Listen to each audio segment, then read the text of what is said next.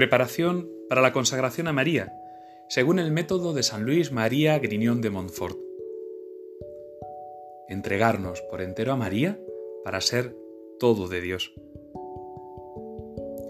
Hemos concluido los doce primeros días en los que San Luis María Griñón de Montfort nos invitaba a vaciarnos del espíritu del mundo, a darnos cuenta cómo el espíritu del mundo es totalmente contrario al Espíritu Santo que habita en María.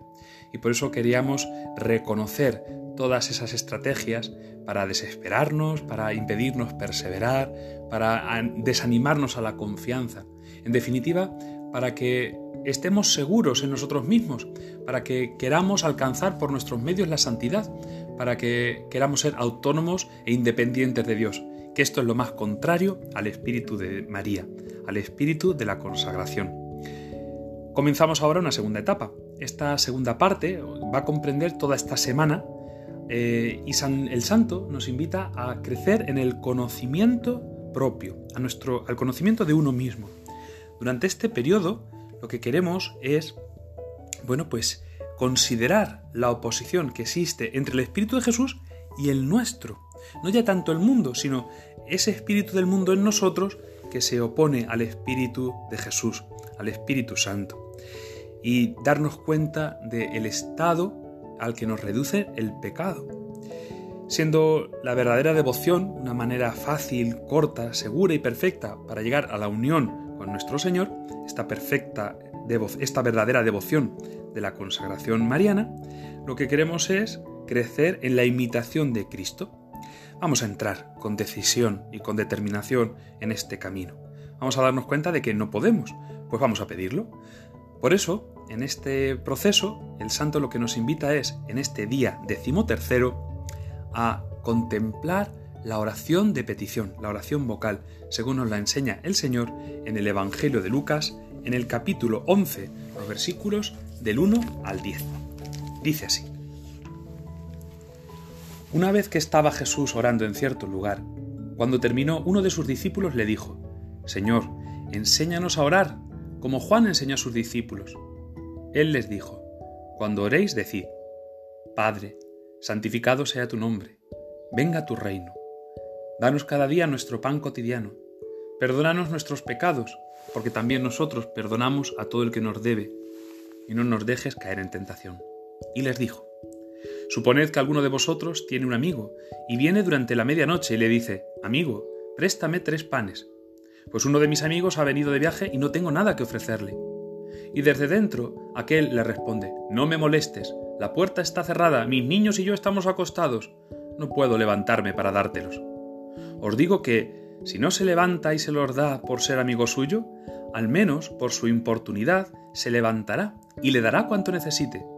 Pues yo os digo, pedid y se os dará, buscad y hallaréis, llamad y se os abrirá, porque todo el que pide recibe, y el que busca halla, y al que llama se le abre. En esta palabra que el Señor nos dirige, el Evangelio de Lucas, tiene un paralelo en el Evangelio de Mateo, que es de donde tomamos nosotros la oración del Padre Nuestro, donde la Iglesia nos la ha transmitido más completa. Sin embargo, en el Evangelio de Mateo, el Señor lo que hace hincapié es en el perdón de las ofensas. Y aquí San Lucas lo que hace fuerza es en la oración perseverante. Esto es lo que San Luis nos quiere proponer, que pidamos con insistencia el conocimiento propio, eh, aquello que nos aparta de Jesucristo, aquello que nos impide un verdadero seguimiento y que pidamos con verdadero ahínco, con verdadero fervor, tener el Espíritu de María, vivir consagrados por entero al Señor. Vamos a hacerlo con este, esta determinación en este día. Vamos a dedicar este día a tener una súplica incesante, con una jaculatoria, con una mirada a una imagen de la Virgen, con un recuerdo constante. Señor, hazme entero de María. Señor, dame tu Espíritu Santo. Pidamos así, ven Espíritu Santo, ven a mi corazón, ven tú que habitas en el corazón inmaculado de María. Lo haremos pues con este convencimiento de que pedir al Señor nunca queda desoído. Sabemos mm, que Dios es misericordioso y es todopoderoso y siempre nos dará lo mejor. ¿Qué padre si un hijo le pide un pan le dará una piedra. Pues nosotros igual, si le pedimos el Espíritu Santo, no nos la dará el Señor. ¿Qué cosa mejor podemos pedir que el Espíritu de su Hijo Jesucristo, en el nombre de Jesucristo? Así podremos ser enteramente de María y dejar que María obre en nosotros, porque compartimos su mismo Espíritu. Pidamos, pidamos de todo corazón que vivamos esta consagración no como un acto devocional, sino como una perfecta devoción, como dice San Luis María Griñón de Montfort, es decir, como una conversión de vida, como una entrega total en confianza y en humilde obediencia. Procuremos rezar el Santo Rosario, procuremos hacerlo con esta súplica incesante del don del Espíritu Santo, del don del Espíritu de María, y pidamos también este conocimiento propio de nuestros pecados. Algunos santos se atrevieron a pedir eso, Señor, que yo conozca mis pecados, y se horrorizaron, se horrorizaron. Pero también hubo santos como San Juan María Vianney, el santo cura de As, que le pidió al Señor, Señor, que yo conozca cuánto me amas. Y llegó a decir, basta, Señor, basta que no lo soporto. Ojalá nosotros gustemos un poquito lo mucho que nos ama Dios, para que así podamos desechar, detestar, aborrecer todo pecado.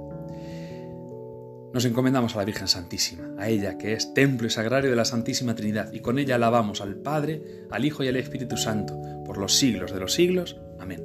Ave María Purísima, sin pecado concebida.